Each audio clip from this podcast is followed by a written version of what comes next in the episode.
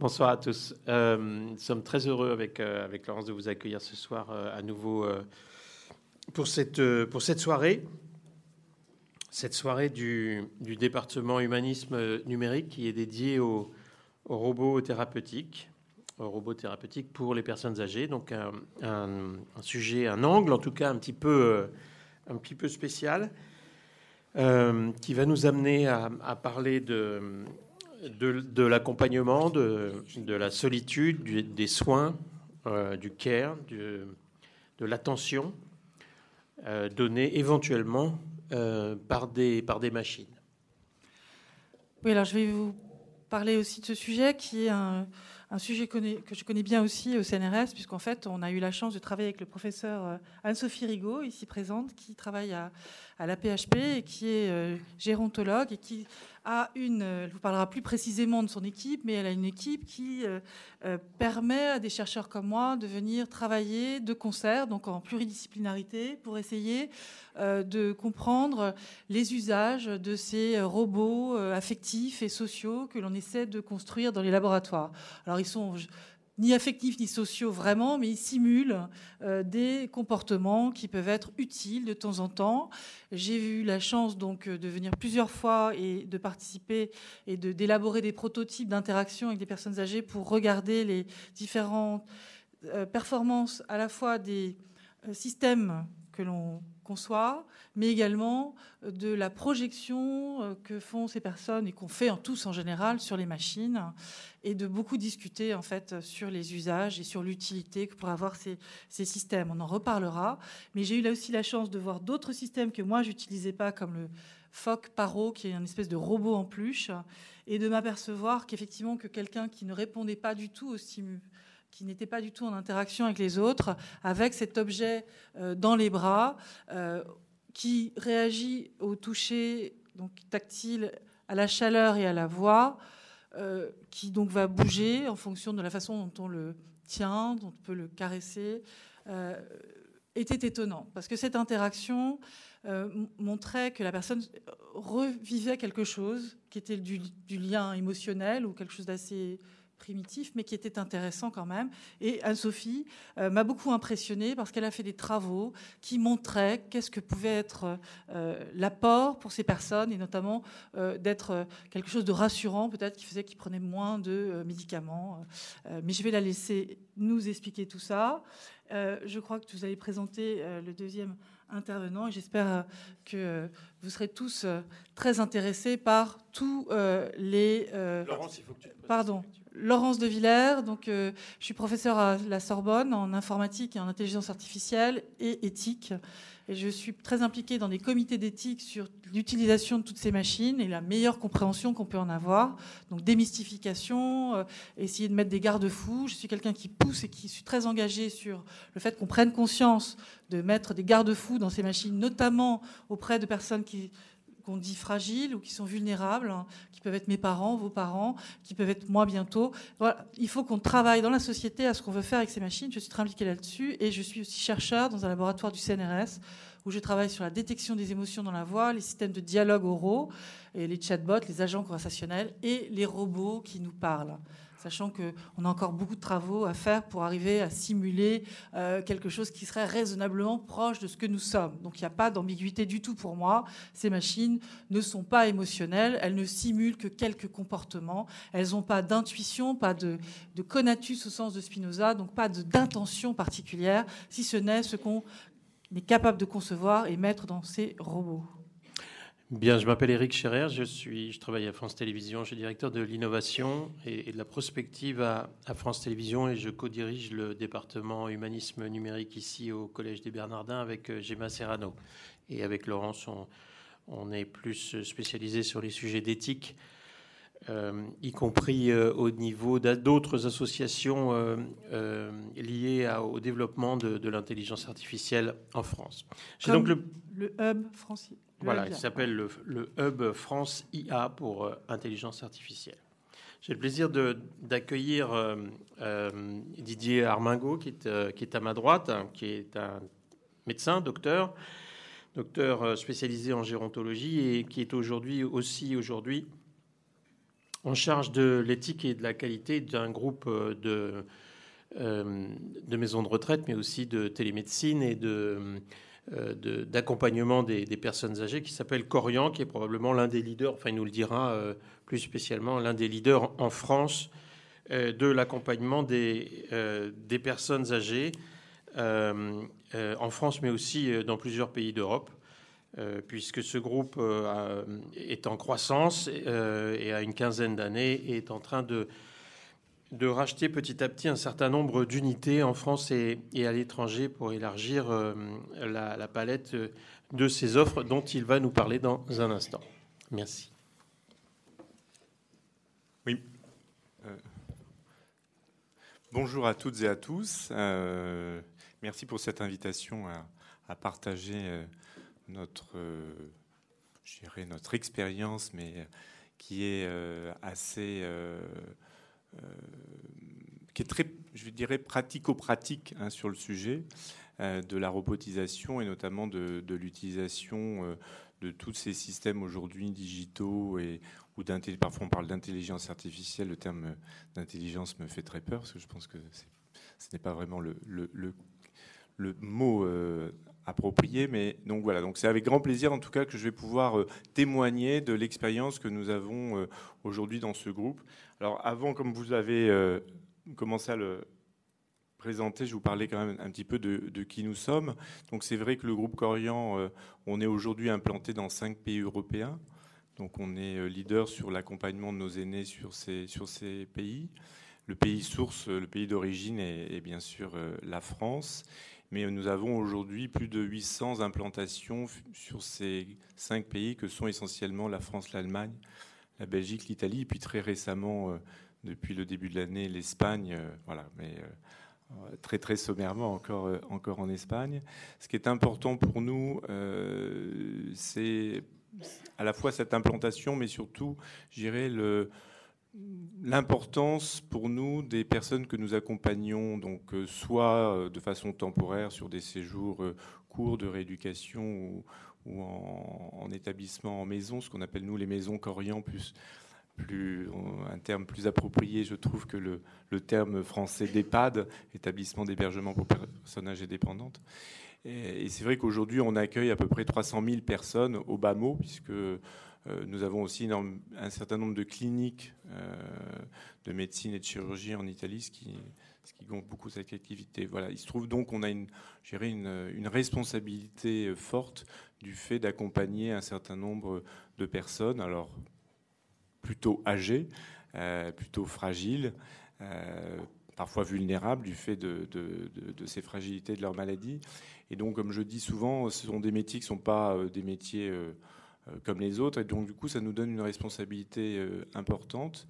D'où aussi cette importance dans mon titre de direction médicale et éthique, parce que c'est vrai que dans toute cette démarche, dans cet accompagnement, euh, la réflexion éthique est toujours au cœur de nos, discussions et des décisions qu'on peut être amené à prendre. voilà, je ne rentrerai pas plus dans, le détail sur la taille de l'entreprise. Peut-être aussi vous dire que vous parliez de, de groupes de maisons de retraite. Aujourd'hui, nous, on veut vraiment euh, se positionner non plus comme un groupe de maisons de retraite, mais vraiment un, une entreprise qui, dont la mission est d'apporter des services et un accompagnement euh, aux aînés. Alors, on préfère le terme d'aînés que le, le, terme de personnes âgées. Euh, parce qu'aujourd'hui, c'est vrai, la volonté, c'est vraiment de déployer des solutions. Et on voit bien que dans la notion du parcours de vie, et on verra la place que peuvent prendre les robots, euh, et on parle aussi de robe-objet dans ce, dans, ce, parcours de vie qui peut être à domicile ou à un moment donné en institution. Il est important aujourd'hui de pouvoir euh, plutôt apporter des solutions adaptées aux besoins de la personne plutôt que de faire rentrer la personne dans des lieux où éventuellement ses besoins peuvent être pris en compte. Voilà, donc c'est pour ça qu'aujourd'hui, nous, l'offre que l'on veut pouvoir proposer, développer, c'est à la fois euh, euh, des structures de soins à domicile euh, ou d'accueil à domicile, comme de l'HAD, mais aussi du soin à domicile, mais aussi, bien sûr, des établissements qui peuvent accueillir des personnes, comme des résidences-services, mais aussi on développe un système, ce qu'on appelle la colocation de petites unités de 8 personnes. Et puis, je dirais le plus classique, qui est la maison euh, de retraite médicalisée, et puis aussi un certain nombre de, cliniques de rééducation, de réadaptation, euh, et aussi de cliniques de chirurgie en, Italie. Voilà. Un autre élément important, et j'aurai l'occasion de revenir dessus, c'est nous, avons, nous avions créé un institut de recherche il y a quelques années, en 2013, et j'ai le plaisir de voir arriver la déléguée de notre fondation, puisque cet institut de recherche, nous l'avons transformé en fondation, Fondation pour le bien vieillir, l'année dernière en, euh, en septembre. Et c'est vrai, enfin, non, il y a plus d'un an maintenant, c'était en septembre 2017. Et donc, vous verrez que pour nous, c'est important d'avoir cette fondation et de pouvoir mener au sein de cette fondation un certain nombre de projets de recherche et d'études qui nous ont amenés parfois, donc, justement, à, pouvoir proposer des solutions dont je vais, dont je vais témoigner. Euh, avant d'arriver à, cette question des robots, euh, aussi vous, vous parlez un petit peu de notre philosophie dans l'accompagnement et, donc la place des robots euh, doit s'intégrer parfaitement dans cette philosophie-là. Alors, euh, dans le monde de la gériatrie, vous avez peut-être entendu parler de l'humanitude, d'un certain nombre comme ça d'approches très centrées sur, le, sur la personne et notamment sur des valeurs de bienveillance. Nous, on a fait un choix un peu différent dans l'entreprise, c'est-à-dire de défendre les mêmes euh, principes de bienveillance, euh, de placer euh, l'homme au centre de, nos réflexions et, de l'accompagnement et de la prise en soin qu'on lui propose. Et on l'a appelé Positive Care. Parlez plus fort. Ah, pardon. On l'a appelé Positive Care.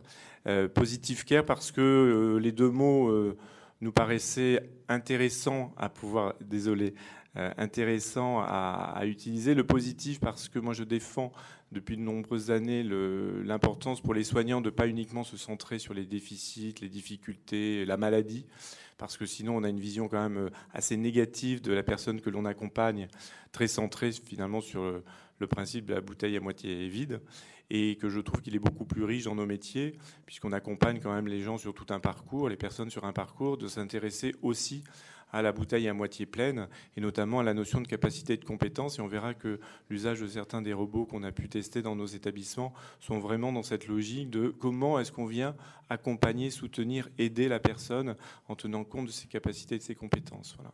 Et puis le terme care, c'est vrai que c'est un terme qu'on apprécie dans la mesure où il est à la fois l'illustration du cure en anglais, qui est le soin technique, le soin médical et l'expertise médicale et de soins que l'on se doit dans l'ensemble de nos établissements, mais aussi cette dimension du tech care, c'est-à-dire du prendre soin, qui est pour moi une valeur essentielle dans nos métiers, parce qu'on est d'abord là pour accompagner quelqu'un, une famille et tout un, tout un, comment dire, tout un noyau de personnes euh, pendant un temps donné, plus ou moins long, euh, parfois et bien souvent jusqu'à la fin de la vie. Et donc cette notion du, prendre soin et de l'accompagnement est, une dimension extrêmement forte. Voilà. Donc c'est pas un sujet du tout qui est un sujet que j'ai l'habitude de, traiter comme ça à l'occasion de, conférences ou de séminaires. Et donc c'était finalement pour moi un peu un gage de pouvoir parler de ces sujets. Euh, mais euh, voilà, donc j'ai structuré mon, mon, intervention vraiment comme un témoignage aujourd'hui de euh, des expériences et de l'usage qu'on a pu faire euh, au sein de nos établissements et du réseau d'un certain nombre de solutions.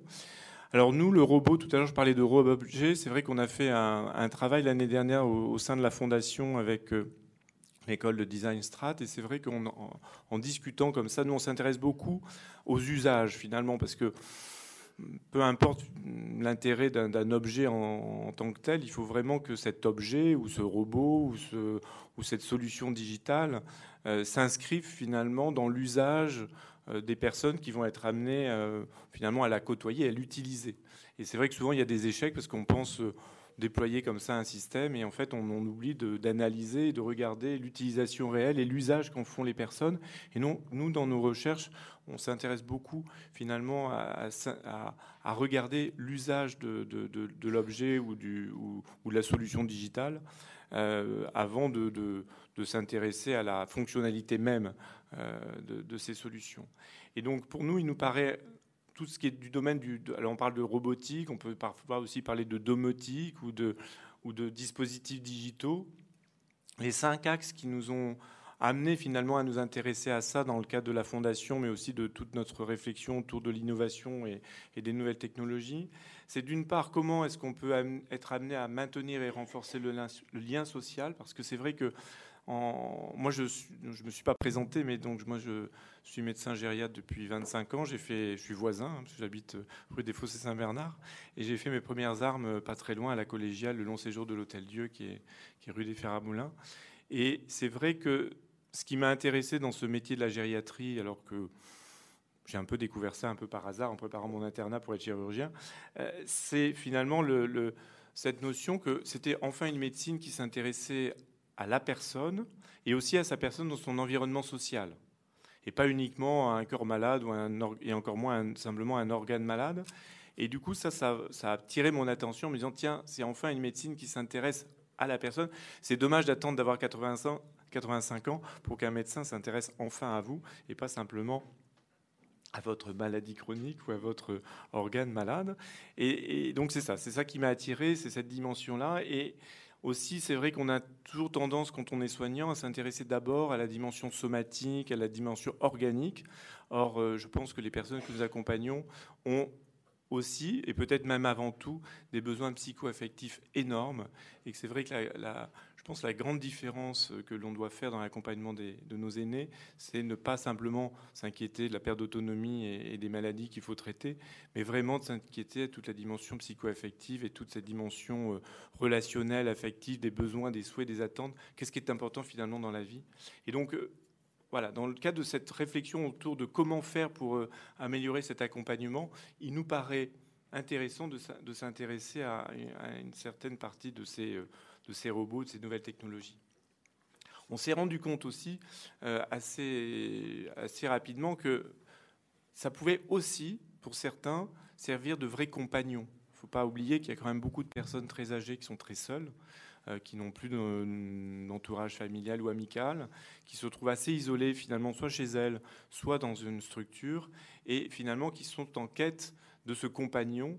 Et, euh, en fait, on se rend compte que certains de ces outils, vous parliez tout à l'heure du, du Phaque Paro, c'est vrai que nous n'avons pas fait le, choix, nous, euh, particulièrement de développer Paro dans nos établissements pour des raisons tout simplement déjà économiques, vu le, le coût parfois de ces matériaux vous verrez qu'on a une autre solution un peu plus, un peu plus basique, mais qui finalement répond aussi à, ce, à cette logique de compagnon.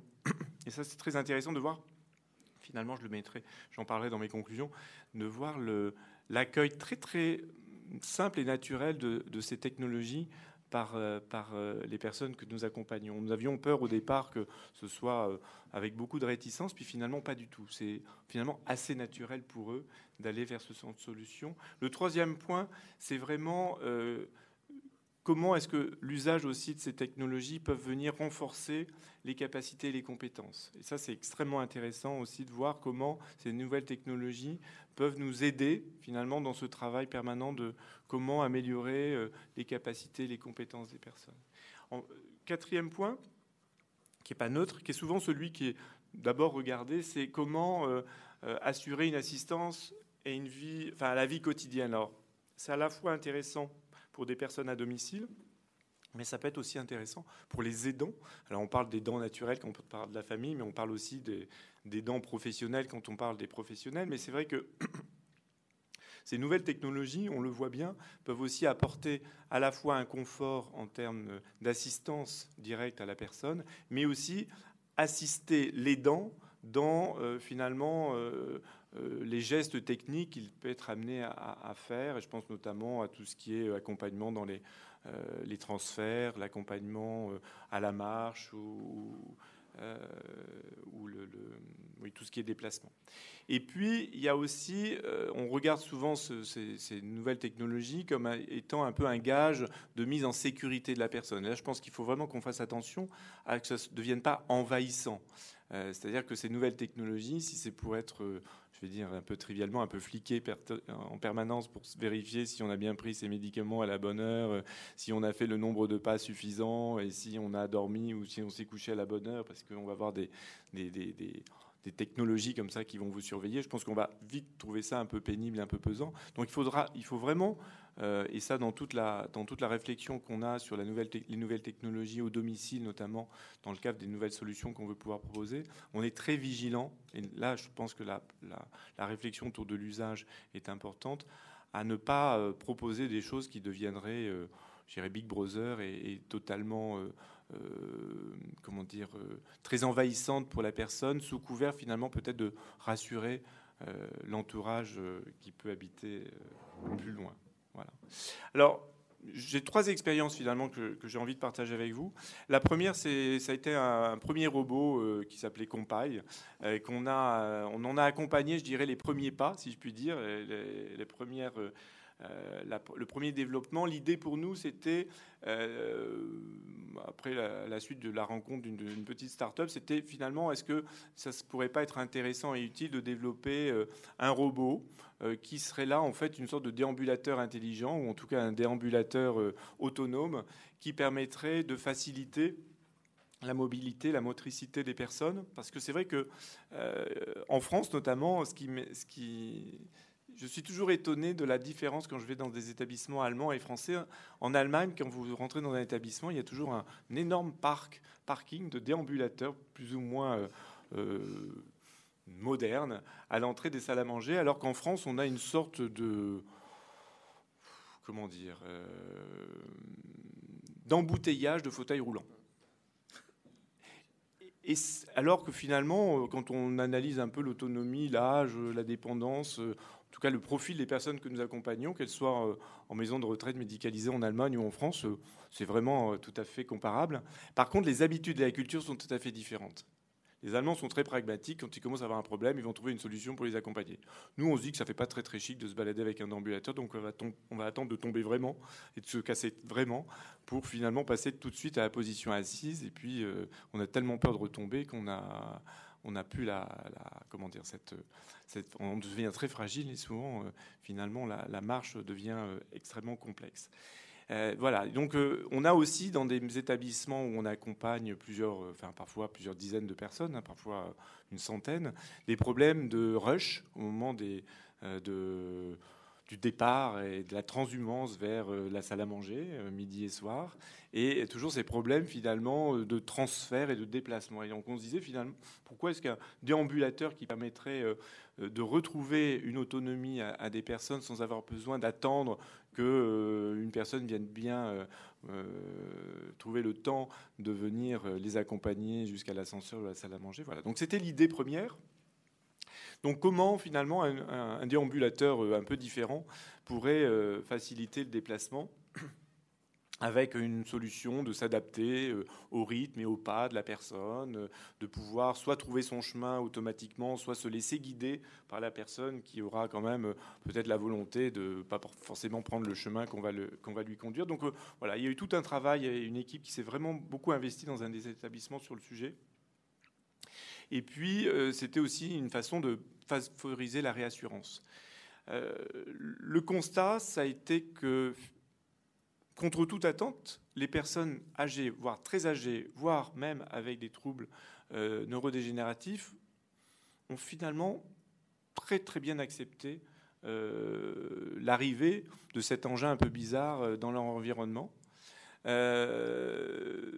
et, ça, quel que soit finalement le gérer le, les désordres euh, et, les troubles cognitifs. bien sûr, pas pour les personnes qui, de toute façon, euh, sont en grande difficulté, mais globalement, une très très bonne acceptation, voire même une sorte de fierté euh, pour ceux qui avaient été inclus dans cette expérimentation, de dire, bah, moi, j'ai utilisé Compile, et cette fierté d'en parler aussi aux enfants et aux petits-enfants, en disant, bah, tu vois, moi, j'ai j'ai un robot euh, qui m'assiste et euh, j'ai un, un, nouveau compagnon. Donc c'était vraiment un enseignement assez riche. Malheureusement, euh, cette expérimentation, on a dû l'arrêter après deux ou trois ans parce que, ben, faute de financement, pour pouvoir continuer à aider cette, cette start-up à pouvoir développer et passer, je dirais, à une phase de, comment dire, d'exploitation de ce premier robot. Le deuxième expérience, c'est euh, l'utilisation que l'on a dans certains de nos établissements des, robots euh, très humanoïdes que sont Zora ou Pepper. Alors Zora, c'est un petit robot que vous voyez en photo là, qui fait à peu près une soixantaine de centimètres, très sympathique, très mignon. Et puis Pepper, euh, qui est un peu plus grand. Aujourd'hui, finalement, après par là aussi une sorte de réticence initiale de se dire mais comment est-ce que les personnes vont réagir devant ces robots humanoïdes dont on se fait tous euh, parfois une image un peu inquiétante. On, a tous en tête ces, films, ces romans, cette littérature où les robots euh, vont venir prendre le poids sur, euh, sur l'humain. C'est marrant de voir comment, mais ça vous en parlerez peut-être dans le débat, comment d'autres pays comme le Japon, eux, se sont totalement intégrés et ont une image beaucoup plus positive finalement du, du robot, qui est un ami, finalement l'ami de la famille, l'ami des enfants. Et euh, ben là, c'est pareil. Le constat, c'est que euh, cet aspect n'est pas du tout perçu comme quelque chose de repoussant. Et c'est là où finalement certains euh, ont même ce sentiment d'avoir le compagnon à qui on va pouvoir parler et avec qui on va pouvoir échanger. Voilà. Alors après, on peut estimer que c'est bien ou pas bien et que la présence de, l'humain est, probablement quand même préférable. Mais c'était étonnant de voir comment euh, ces, robots-là sont bien intégrés euh, dans, la vie de, des communautés, de la communauté des, établissements. Et aujourd'hui, les, deux orientations, en tout cas les deux objectifs que nous avions dans, ces expérimentations, c'est à la fois euh, parce que certains, avec des capteurs, permettent justement d'assurer cette sécurisation et, ce soutien aux personnes. Et puis, euh, cette question du lien social. Alors, j'irai le bilan, c'est que parfois, il a été. Euh, là aussi, c'est la question de l'usage, c'est que ben, il faut repenser parfois la position euh, des capteurs, parce que quand vous avez des, des meubles avec des pieds, c'est très bien, mais quand dans des établissements, on a eu cette volonté de faciliter le ménage et qu'on a enlevé les pieds au meuble et que tout est suspendu, ben, du coup c'est bien compliqué pour se déplacer puisqu'on n'y a plus ses repères. Donc voilà, donc euh, on a été amené à, repenser avec les, avec les différentes entreprises euh, ces questions-là un problème de la reconnaissance vocale, parce que, ben, comme moi, là, si je me mets pas trop près du micro, vous m'entendez pas. Ben, là, c'est pareil. Finalement, tous ces tous ces prototypes, quand, ils sont testés en labo, euh, euh, dans certaines conditions, dans la vraie vie, ben, ça se passe différemment. Il y a du bruit, il y a des bruits euh, ambiants. Les personnes ne parlent pas forcément très très fort. La façon de s'exprimer n'est pas forcément aussi intelligible que dans un laboratoire. Et donc tout ça, ça peut ça peut poser question. Euh, le robot aujourd'hui qui est le plus utilisé chez nous, euh, notamment en Allemagne et en Belgique, dans certains établissements, c'est Zora, donc c'est ce petit robot euh, qui permet finalement d'animer des moments d'activité. Et ce qui était étonnant de voir, c'est que finalement, ça devient tellement un compagnon que quand il tombe, tout le monde est ému parce qu'on a eu peur qu'il se soit fait mal. Et ça, c'était étonnant. Et moi, je me suis fait la même réflexion. J'étais en Italie il y, a, un an ou un an et demi à une présentation euh, à Gênes, y a un centre de recherche euh, en robotique assez impressionnant. Et donc il y avait un film comme ça sur un robot très humanoïde avec euh, une tête vraiment de poupon.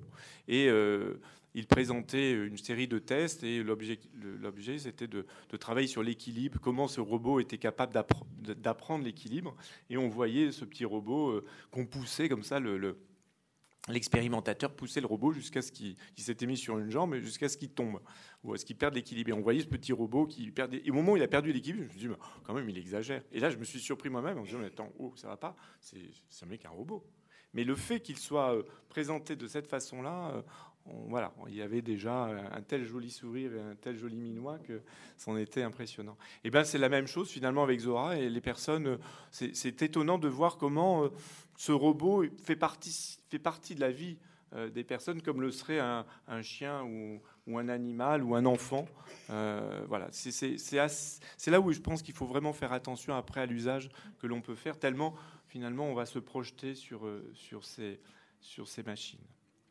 Et puis après, donc nous, on n'a pas fait le choix de, de, Paro, mais on a quand même essayé de trouver des solutions parce que euh, nous paraissait important dans l'empathie. Mais il est moins sophistiqué que Paro. c'est donc un chat. Alors c'est un chat, euh, vous le caressez, il se met à ronronner, il se met sur le dos. Euh, il, voilà, il, est quand même assez, assez étonnant. et, celui-ci, on l'utilise en fait aujourd'hui Ça, par contre, c'est un, robot qu'on a, qu'on a déployé sur la totalité qu'on déploie sur la totalité du réseau. Euh, parce que nous avons, toujours dans cette logique du positive care, j'ai souhaité que l'on travaille sur euh, cette question de comment rassurer les personnes, comment limiter, euh, diminuer cette, ce stress qui parfois génère ce qu'on appelle je trouve de façon très impropre des troubles du comportement. Je préfère parler de situations de détresse qui se traduisent par des comportements que souvent on, comprend mal ou qu'on vit comme agressif, mais je pense que la personne qui se sent le plus agressée, le plus mal, c'est d'abord la personne elle-même. Et donc c'est vrai qu'on a, développé tout un projet autour d'approches et de thérapies euh, non médicamenteuses qu'on appelle les activités flash. Et on a intégré finalement dans notre panel d'activités flash ce, chat, à la fois en préventif, mais aussi pour pouvoir euh, euh, traiter certaines situations comme ça, parce que c'est très très important finalement, on parle tout à l'heure de, compagnons, et vous parliez de, tout à l'heure du, du, du phoque paro, mais c'est vrai de voir comment finalement ces objets euh, sont des bons éléments euh, d'interaction, de communication, et euh, finalement avec un impact extrêmement positif sur les troubles du comportement. Et donc, ce chat, en fait, on s'est rendu compte qu'il avait un effet extrêmement bénéfique, même s'il était relativement simple, en tout cas plus simple que les paros sur le plan de la technologie, mais il a quand même euh, géré euh, une technologie très sophistiquée. C'est pas une simple peluche, c'est pas juste un chat qui, qui marche ou qui miaule quand, quand on le touche. Et, c'est vraiment très étonnant de voir comment cet animal, cet objet, et euh, comment dire, comment les gens y adhèrent comment finalement, alors qu'ils sont tout à fait conscients que c'est pas un vrai animal ce qui me gênait un petit peu au départ dans l'introduction d'un chat, contrairement à Paro, parce que c'est quand même rare d'avoir un phoque comme ça dans son salon. Euh, mais euh, le chat, je me disais, est-ce que ça va pas troubler finalement les personnes euh, Est-ce qu'ils vont pas avoir l'impression qu'on les leurre entre le vrai chat qui peut aussi se balader dans la même pièce, hein, puisqu'on a de plus en plus de, vrais animaux dans nos établissements, aussi bien en extérieur qu'en intérieur, et avec cet animal qui est plutôt une peluche en soi. Et en fait, pas du tout. Il n'y a pas de les, gens ont tout à fait conscience que là, ce n'est pas, un vrai animal et qu'on n'est pas en train d'essayer de les leurrer, mais que finalement, c'est très amusant d'avoir cet objet et, de rentrer en, en, communication. Il y a aussi un autre objet qu'on a beaucoup développé grâce à une expérience italienne, alors qu'en France, on avait une position assez critique sur cet objet, qui est finalement la doll thérapie, c'est-à-dire la poupée. Et c'est vrai qu'aujourd'hui, euh, on, a des équipes en Italie qui, depuis de nombreuses années, avaient travaillé sur ce sujet-là. Donc là, il n'y a rien de robotisé du tout. Hein. Mais euh, du coup, ce chat et, la poupée sont vraiment deux objets euh, extrêmement forts de ce projet autour de nos approches non médicamenteuses, avec justement ces, objets finalement de transition et d'aide à la relation. L'usage du chat, par exemple, est intéressant de voir comment, avec le soignant ou avec les dents, avec le membre de la famille, la relation se fait en face-face. Alors que souvent, quand on est en train d'aider une personne, on a souvent une position un peu euh, à côté. Là, finalement, l'outil qui est un objet euh, transitionnel, enfin cet, animal, on l'utilise en face à face et du coup, ça modifie l'interaction et la relation entre les personnes. Et ça, c'est extrêmement intéressant. Et puis, c'est vrai que, notamment avec des personnes avec des troubles neurodégénératifs extrêmement importants, où la communication, l'entrée en relation est compliquée et difficile, l'usage d'un objet comme celui-ci permet finalement d'aider à la mise en communication. Et c'est vraiment des, des, outils pour cela extrêmement intéressants. Donc nous, on a fait le choix de développer euh, ce chat, alors parfois en plusieurs exemplaires, parce qu'il y a plusieurs coloris. Il y a toute une famille euh, dans, l'ensemble de nos établissements, donc en France, mais aussi sur l'ensemble du réseau euh, de nos, cinq pays. Et puis enfin, pour, euh, terminer, puisque Aude est là, donc c'est vrai qu'on a un projet sur les trois prochaines années dans le cadre de la fondation, donc avec, avec l'école Strat et notamment le, leur, laboratoire de design, qui est vraiment d'accompagner euh, un, étudiant et un doctorant dans le cadre de, son travail de thèse. bonjour à tous. Euh, je m'appelle Anne-Sophie Rigaud. Je suis professeure de, gériatrie à l'université euh, Paris-Descartes, Paris 5. Et par ailleurs, je suis chef de service à l'hôpital Broca. et puis plus récemment, on m'a demandé de de m'occuper également de l'hôpital Vaugirard. Voilà. Euh, alors, je vais vous parler effectivement de, notre expérience en robotique. je pense que ça ne sera pas du tout en désaccord avec Didier Armingo. ça ne va pas être, on va dire, s'il y a des contradictions, on les attend plutôt de la salle, puisque euh, euh, je pense qu'on a une approche euh, assez comparable, on va dire, et, une, façon de voir assez comparable. Alors, qu'est-ce qui a fait que nous, on s'est intéressé à, ces robots, à ces technologies? C'est qu'on on est centre expert en particulier dans les maladies de la mémoire, comme la maladie d'Alzheimer, et euh, depuis, euh, donc là, depuis plus de 30 ans. Et euh, on est, bien sûr, l'idée, c'est de, soigner ces personnes, de faire le diagnostic des troubles et puis de les soigner. Et comme vous le savez, pour l'instant, les, traitements sont un petit peu décevants, bien qu'il y ait des espoirs sur certaines molécules.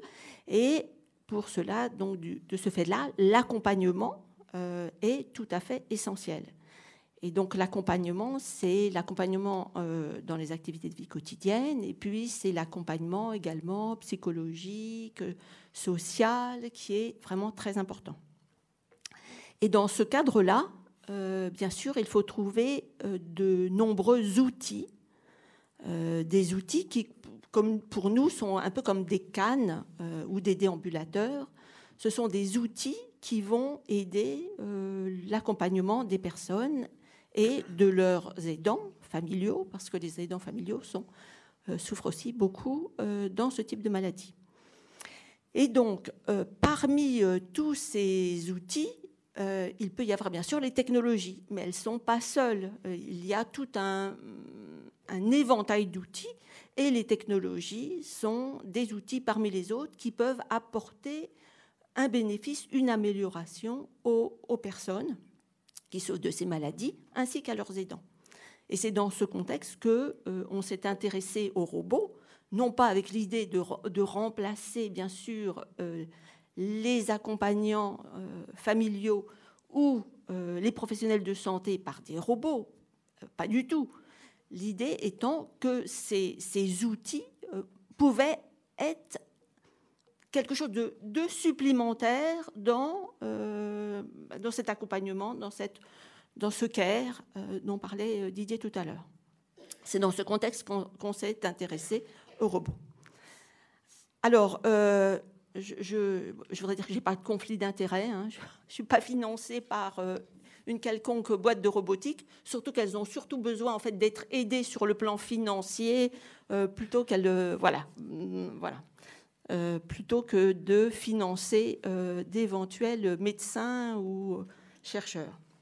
Alors, je, vous parlerai juste un instant euh, de, notre laboratoire et puis je vous dirai quelques mots des robots sociaux en gériatrie, puis l'exemple de Paro, l'exemple de Nao, et puis quelques réflexions plus éthiques autour de l'usage de ces robots. Alors, en fait, euh, comme je vous le disais, on est surtout, euh, je suis surtout à l'hôpital Broca, euh, rue Pascal, et on a, on, a un petit living lab. Alors, qu'est-ce que c'est qu'un living lab? C'est un, laboratoire, un petit laboratoire dans lequel on a une approche qui va du besoin de la personne jusqu'à l'utilisation d'un outil qui va être développé. alors, cet outil peut être développé soit dans le cadre du laboratoire, soit c'est plutôt euh, des, industriels, des chercheurs qui veulent développer un outil qui répond à un besoin des personnes ou des professionnels et qui va être donc sur lesquels les, personnes, euh, qu'elles soient malades ou en bonne santé, vont donner leur avis. Et puis l'idée, c'est bien sûr que cet outil soit évalué, en particulier que les usages dont parlait Didier tout à l'heure puissent être analysés euh, soit à l'hôpital, soit dans un accueil de jour, par exemple, soit à la maison. Hein. Et l'idée, bien sûr d'une évaluation à long terme pour savoir si c'est utile ou non euh, ces outils. Alors, par ailleurs, on travaille bien sûr avec euh, la communauté gériatrique, avec, et puis il y a une grande communauté d'usagers. il y a des, comme vous savez, des associations d'usagers dans la communauté, dans Paris, dans le 13e. Euh, il y a une communauté de plus de 800 euh, personnes qui sont tout à fait contentes de participer à ce type de, d'évaluation. Alors l'expertise en, robotique, c'est depuis, vous voyez, c'est depuis 2007, donc depuis euh, maintenant une douzaine d'années, on travaille sur la robotique, euh, on s'intéresse à ce domaine. Au début, on nous disait qu'on était complètement fou, qu'on fumait gravement la moquette, et puis maintenant, on, s'aperçoit non pas du tout que c'est la panacée, hein, encore une fois, mais que ça peut être un outil parmi d'autres. Alors, ces robots sociaux, on en a parlé. Hein. on les divise en deux. Hein. Soit il y a des robots sociaux, euh, dont Didier a, parlé, qui sont plus soit des animaux, soit plutôt humanoïdes. Et puis, il y a ceux qui vont être plutôt d'assistance, hein, euh, comme ceux qui vont être aidés dans le cadre, par exemple, de la de, la télémédecine, par exemple, ou, qui vont porter les, personnes, ou qui vont apporter différents euh, aides, comme par exemple les, exosquelettes, qui peuvent euh, porter des charges importantes et qui sont euh, très prometteurs, en particulier dans des maladies comme des, troubles comme les tétraplégies, par exemple. Alors, ces robots sociaux, pourquoi ils sont intéressants? Bah, Parce que c'est des, des, entités mécaniques, ils ont une certaine intelligence artificielle, ça s'appelle comme ça. Hein. Et ce qui est important, c'est qu'ils ont ce qu'on appelle une corporéité, c'est-à-dire qu'on peut les toucher, et donc c'est très plaisant ça, on peut les toucher et on peut interagir avec eux. Donc c'est ça qui va être l'intérêt par rapport à, par exemple, un avatar euh, qu'on pourra utiliser qui est, qui est moins intéressant ou qui, a d'autres intérêts, on va dire. Et l'intérêt pour les personnes, c'est qu'il y a des interfaces naturelles, hein, la voix, le toucher, le regard, que l'on peut modifier les contenus. Euh, tout à l'heure, il y avait Nao, euh, Nao et, et, Zora, dont on peut modifier les contenus. Donc on peut personnaliser selon les besoins des personnes. Et puis, ils peuvent, euh, être support de différents types d'aides. Par exemple, ils peuvent être utilisés en rééducation. Donc, c'est les professionnels de, santé qui vont les utiliser, par exemple, dans les hôpitaux. Et puis, ils peuvent être euh, support d'animation. Et donc, on voit bien l'intérêt là. Différents, on va dire différents professionnels euh, peuvent les utiliser avec des indications différentes, ce qui est particulièrement intéressant. Donc voilà quelques exemples.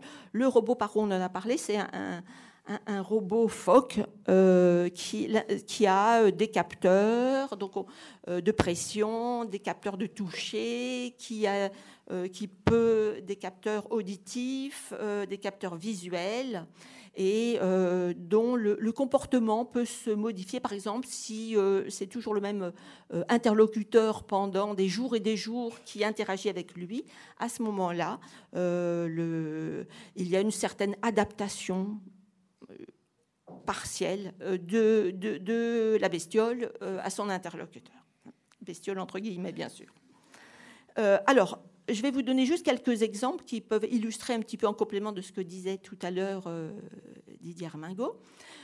nous, on l'a utilisé, donc on, l'utilise depuis une dizaine d'années avec effectivement un, bénéfice, notamment sur le sentiment de solitude, sur le stress euh, dont on parlait tout à l'heure, le stress, l'anxiété qui génère de l'agitation, euh, sur, le, sur tous les aspects également peut-être nutritionnels. On a vu que certaines personnes pouvaient remanger en, utilisant le paro. Il est utilisé par exemple euh, à l'Institut Curie la nuit pour des personnes qui ont eu une, chirurgie, une chimiothérapie et qui sont très stressées. Donc voilà, différents euh, types d'utilisation. Et puis à un moment donné, euh, il faut aller plus loin et il faut faire des, études de comparaison donc, qui, sont, qui commencent à être faites dans la littérature. Il y a de plus en plus de travaux dans la littérature qui visent à euh, véritablement voir s'il y a un, véritable bénéfice.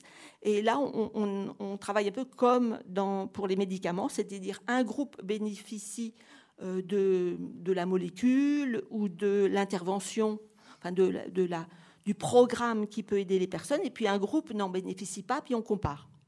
Donc c'est ce qu'on a fait, en particulier dans le domaine de la douleur. Pourquoi? Parce que euh, dans certains cas, quand, la maladie, quand les maladies d'Alzheimer, par exemple, sont très avancées, quand on fait des soins aux personnes, ces personnes sont parfois raides et faire des soins de toilette ou faire des soins, des prises de sang qui sont parfois nécessaires ou soigner des plaies peut être très douloureux. Et c'est très douloureux, donc on donne des antalgiques, mais les gens sont très raides. c'est très difficile pour les patients, pour les personnes, et puis c'est pas facile non plus pour les soignants parce que c'est pénible pour eux de, voilà, de, forcer le patient. Ils ont l'impression que c'est difficile, etc. Et donc c'est dans ce contexte qu'on a évalué le, bénéfice de Paro euh, dans la douleur avec un groupe en bénéficiant, un groupe euh, non bénéficiant pas, puis ensuite ce qu'on appelle un crossover avec des, voilà, des, moments où des alternances de moments où le patient bénéficiait du Paro et des moments où il n'en bénéficiait pas. Ce qui est intéressant, euh, c'est que on a vu qu'effectivement une diminution, donc on a des échelles qui permettent d'évaluer la douleur. Et on a vu qu'en présence du paro, il y avait euh, une diminution hein, de, la sensation douloureuse qui était perçue par le patient, également par les soignants, avec euh, pour les soignants une diminution euh, de la charge en soins lors de l'utilisation du paro pour les personnes par rapport au moment où ils n'utilisaient pas le paro. Donc c'est assez prometteur. De la même façon, ils ont pu voir qu'ils pouvaient diminuer euh, la quantité dentalgique de médicaments qui calment la douleur.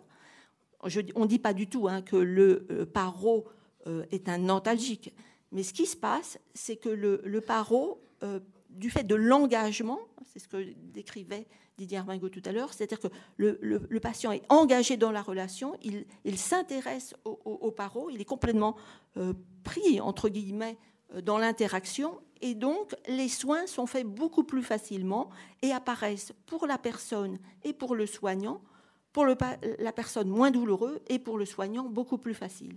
Donc voilà, euh, à l'évidence, euh, un, intérêt possible. Alors ce que les professionnels euh, ont dit, bah, ils disent que ça détourne l'attention, hein, que ça facilite les soins. Ils disent aussi que ça permet de mieux, comprendre les patients parfois, hein, de mieux comprendre pourquoi de mieux connaître les patients et de comprendre pourquoi ils souffrent éventuellement. Et puis, euh, pourquoi? Parce que parfois aussi, le, le, robot euh, permet la libération de la parole de, de, la personne. La personne qui, par exemple, ne s'exprime pas va, dire va se confier euh, au robot et raconter des choses qu'elle ne dirait pas aux soignants. Pourquoi? Parce que le robot ne juge pas. Euh, quand on, a des, quand on a une maladie d'Alzheimer, on, pense souvent que l'autre est susceptible de vous juger. La personne se sent en sentiment d'infériorité. Et le fait d'agir avec des gens qui ont censé avoir toute leur tête, les soignants, les aidants familiaux, les met parfois dans, des, dans une situation d'infériorité. Le robot, lui, il juge pas. Il, est toujours plus bête et plus euh, voilà, incapable que, que, la personne. Et donc, ça, du coup, il peut libérer la parole. Et puis, donc, les soignants pensent aussi que, ça répond, que ce, cet outil peut répondre aux besoins de nouveaux outils de médiation. Hein. La médiation, donc favoriser l'interaction avec eux en, particulier, et puis que ça peut améliorer la communication sociale, c'est ce que je vous disais, favoriser la communication. Alors, ceci dit, euh, tout n'est pas rose, hein. c'est-à-dire qu'il y a, il y a des soignants qui sont opposés euh, par exemple, là, j'arrive depuis un mois à Vaugirard, on m'a demandé de m'en occuper. Les soignants, pour l'instant, ne veulent pas. Ils veulent pas, parce, mais ils ne connaissent pas, mais donc ils ne veulent pas. Donc voilà, euh, euh, on pourra en reparler, etc. À Broca, c'est différent, ils connaissent depuis une dizaine d'années. Et donc là, ou à l'Institut Curie, ils connaissent depuis très longtemps. Et donc là, au contraire, ils sont très favorables. Avec l'idée néanmoins qu'il y a souvent besoin de formation. Hein. Euh, les soignants souhaitent avoir des, recommandations, des formations pour pouvoir aider au mieux les, personnes. Ils disent que c'est des outils coûteux. C'est vrai que le, on en parlera peut-être tout à l'heure, mais le paro, ça coûte 5 000 euros. Hein. Et puis, ils ont toujours, il y a toujours cette crainte d'infantiliser la personne.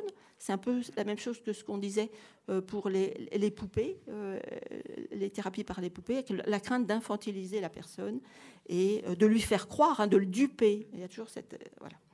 Et l'acceptabilité, là, il y a on, voit dans les littératures qu'il y a environ 8 personnes sur 10 qui acceptent bien, en particulier le, le paro. Juste un petit exemple sur le, NAO, l'autre. l'autre. Euh, donc qui est lui dont Didier Armaco vous a parlé tout à l'heure, hein, qui est euh, voilà qui s'appelle Zora. Euh, Zora, c'est parce qu'en fait il y a un, oui, c'est Nao, c'est un, logiciel belge en fait. Il y a plusieurs entreprises qui ont développé des logiciels et ça c'est l'intérêt. Il y a le, corps de, en fait, du robot et différentes petites entreprises développent des logiciels qui permettent d'utiliser ce robot, par exemple chez les personnes âgées, mais aussi chez les jeunes, chez les enfants, par exemple chez les autistes qui bénéficient également de façon très importante euh, de ces médiations par les robots. Et donc ces boîtes, euh, ces entreprises, ces petites entreprises développent des logiciels qui dans ce domaine-là. Donc ce qui était intéressant, c'est qu'il il peut être utilisé en groupe euh, ou en individuel. Et, juste de petits exemples, nous on l'a utilisé par exemple dans une thérapie psychomotrice. Les psychomotriciennes, ce sont des professionnels de santé qui ont à la fois une action cognitive, de stimulation cognitive, pour être très schématique, et puis motrice. Euh, et ça a été utilisé, donc elles les ont utilisées dans une, étude dans ce domaine-là. Qu'est-ce qu'elles voyaient? Elles venaient euh, certaines séances sans le robot Nao et d'autres séances avec le, le, robot Nao. Et ce qui est intéressant, c'est qu'elles voyaient, euh, les gens de manière générale participaient, un certain nombre de gens refusaient quand elles venaient seules.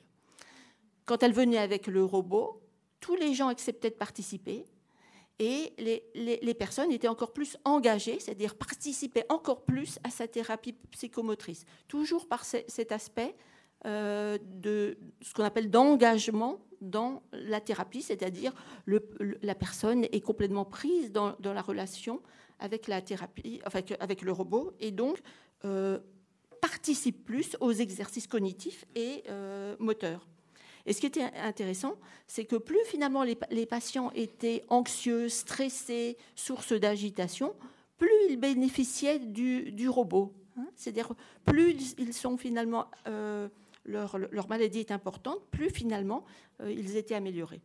Alors ça a été utilisé aussi en groupe, en fait, dans différents petits ateliers, mais la plus d'animation, hein. donc euh, pas de rééducation, mais d'animation, qui sont très importantes aussi pour des gens qui ont des troubles cognitifs. Et euh, dans le cadre de ces différentes animations, donc en groupe, il y a eu également euh, des bénéfices importants. Les, oh, euh, les, personnes notant que qu'il y avait une bonne acceptation du robot, un fort engagement toujours, hein, des, réactions positives, et les, animateurs disant que véritablement l'introduction du robot modifiait leur, leur, pratique de travail. Il y avait pour eux un renouvellement des pratiques du travail, une nouvelle motivation euh, avec ce type d'outil, dans la mesure où ils voyaient un engagement beaucoup plus important, une participation beaucoup plus importante des personnes aux activités, ce qui était évidemment très euh, positif pour eux. Euh, alors, euh, toujours le même point, c'est le besoin de formation qui est très important.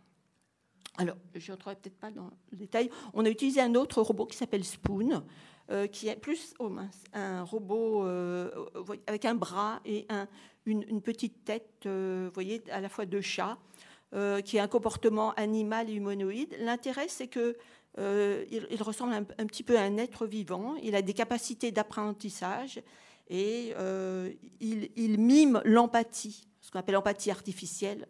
C'est une fausse empathie, bien sûr, mais il semble écouter la personne et euh, pouvoir euh, réagir en fonction de ce que dit la personne et de son, son visage ou des sentiments qu'elle peut éprouver. Alors, pour, pour pour euh, finir presque, euh, juste vous dire bah, qu'est-ce qu'on voit comme bénéfice? On voit qu'il y a une bonne acceptabilité hein, pour les, personnes, euh, qu'il y a une grande capacité d'engagement. l'un pour l'un comme l'autre, on est à 8 ou 9 personnes sur 10 qui, qui sont favorables. il y a une flexibilité dans la programmation. Et puis, ça peut être un outil complémentaire pour les personnes. Alors, par contre, quelles sont les limites? C'est ce qu'on a dit un petit peu tout à l'heure, c'est ce que Didier disait tout à l'heure un peu, c'est qu'assez vite, les gens disent, bah, c'est bien gentil, votre beau, mais il ne fait pas grand-chose. Hein. Il faudrait que vous travailliez plus parce que ça, voilà, euh, les limites sont vite atteintes. Hein. Ah, donc ça, voilà, les attentes sont parfois trop élevées. Et surtout, on est, mais c'est normal, hein, on est dans une phase tout à fait nouvelle, et donc les pratiques sont encore assez peu structurées. Et euh, bah, on, manque d'idées pour savoir comment on fait pour, bah, à, qui on le propose, quand on le propose, combien de temps. quelles sont les personnes qui en bénéficient le plus bah, on, cherche vraiment maintenant les indications pour ces types de robots. Et puis on ne sait pas, souvent on pose la question, qu'est-ce qui se passe six mois après, un an après, deux ans après? C'est vrai qu'on ne sait pas encore bien. Et puis il y a un modèle économique à définir parce que ces robots sont assez coûteux. Donc c'est pour ça qu'on travaille actuellement sur une, étude euh, nationale avec l'idée d'avoir une, idée euh, de l'état de l'art, enfin c'est comment on les utilise en France, comment on les utilise dans les euh, maisons de retraite, quel type, quel robot on utilise, comment on les utilise, quels bénéfices on voit. Donc on est, on est en train de travailler dessus avec l'idée ensuite de proposer, de commencer à proposer une première version de, de comment dire, de guide euh, à la fois sur le plan euh, très pratique. Hein. Voilà, ces robots, on a tel, tel, tel robot, à qui on va les proposer, combien de temps on va le proposer, à quel moment dans la journée, seul, en groupe, euh, à quels professionnels vont s'en occuper. Donc il y a tout un aspect organisationnel. On a ces robots, on a de plus en plus l'impression qu'ils sont utiles, efficaces, mais comment on les introduit auprès des patients dans les unités, comment on s'organise euh, voilà, tout, ça, tout, ça, sont des aspects importants. Et bien sûr, un aspect aussi majeur, c'est les aspects éthiques, puisque, en fait, euh, on, s'inquiète toujours des, aspects, de ces aspects. Euh, en particulier, on avait eu à travailler, on, avait eu à présenter dans le cadre du Monde, il y avait eu, du journal Le Monde, il y avait eu un, workshop, un des ateliers sur les technologies. En particulier, on avait parlé de, de, de la robotique et on, on a été très étonné de, des, centaines de réactions euh, très négatives des personnes disant, disant c'est scandaleux d'utiliser ces robots, euh, vous dupez les gens, vous les, euh, voilà, vous les trompez, vous, vous, vous remplacez les professionnels par des robots, vous allez vous aggravez euh, la, perte d'autonomie des personnes. il y a beaucoup d'éléments, vraiment la peur euh, que les robots remplacent les humains, le risque de déshumanisation était très important. Et, donc, et en particulier, par exemple, les gens il y a un certain nombre de personnes qui parlaient de la dignité hein, des personnes âgées. voilà. Est-ce qu'ils sont stigmatisants? Est-ce qu'ils risquent de porter atteinte à la dignité des personnes? Est-ce que ce qu'on a déjà dit tout à l'heure. Est-ce que c'est -ce c'est des objets de duperie hein euh, Ou est-ce que, euh, est que les personnes sont conscientes tout à fait euh, de, que ces robots sont des robots Voilà. Et puis, il y a cet aspect d'isolement social, parce que d'un côté, y a-t-il un risque d'isolement? Et puis, d'un autre côté, comme on le disait tout à l'heure, soyons, soyons clair. Hein. Euh, on ne peut pas avoir, quand on est aidant familial, on ne peut pas rester 24 heures sur 24 à côté de la personne qui a des troubles, euh, qui a une maladie, euh, maladie d'Alzheimer. On ne peut pas rester 24 heures sur 24, sinon l'aidant familial, on, on l'enterre assez vite. Et, de la même façon, le soignant, il ne peut pas être 24 heures sur 24 à côté de la personne qui est à l'hôpital. Ce n'est pas raisonnable de dire ça. Donc il y a des moments où effectivement, le soignant doit être là, bien sûr, mais il y a des moments où, ça peut être intéressant d'avoir d'autres outils, dont les robots, pour euh, pallier le sentiment de solitude des personnes. Voilà. Et, il, y avait aussi des problématiques éthiques autour de, l'autonomie. Hein. Euh, est-ce que, c'est, finalement ces, robots, bah, ils, vont favoriser l'autonomie, puisque finalement les gens vont, pouvoir les utiliser et ça va leur permettre de, pouvoir être à un moment donné euh, bien seul, sans peut-être avoir, en ayant moins besoin de, l'autre. Euh, ou alors, en fait, est-ce que c'est, des outils de contrôle Donc tous ces aspects-là sont importants. Et donc là, on travaille euh, sur quelque chose qui nous semble absolument essentiel, absolument essentiel, c'est le consentement des gens. Et ça, ça nous semble vraiment le facteur majeur. Le fait que est-ce que les gens sont consentants ou non, et, en avant, pour être consentant, il faut avoir une aptitude à consentir. Hein. Euh, donc à partir du moment où vous, êtes, euh, vous avez assez d'éléments pour penser que la personne est apte à consentir, et, un certain, et, on peut être apte à consentir, même si on a des troubles cognitifs. sur certains points très complexes, on n'est peut-être plus apte à consentir, mais sur d'autres points, on peut tout à fait être apte à consentir. Donc, est-ce que la personne est apte à consentir? Et est-ce qu'elle consent? Et, donc on travaille sur ces aspects-là et je pense qu'on peut être très, euh, du coup, euh, rassuré euh, si on peut développer des outils pour les professionnels, les aidants familiaux, parce que les aidants familiaux à la maison commencent à nous demander, achètent eux-mêmes des, robots. Hein, J'ai des, aidants familiaux qui achètent des petits robots et qui nous interrogent sur ces robots et sur leur utilisation avec beaucoup de bénéfices, mais des petits outils qui permettent aux, personnes de vérifier l'aptitude à consentir. Est-ce que je veux bien utiliser ce robot? Est-ce que ce n'est pas contre mon gré? Et euh, est-ce que je l'accepte ou non? Voilà, ça, ça nous semble vraiment le cœur, le cœur du point. Le, cœur de.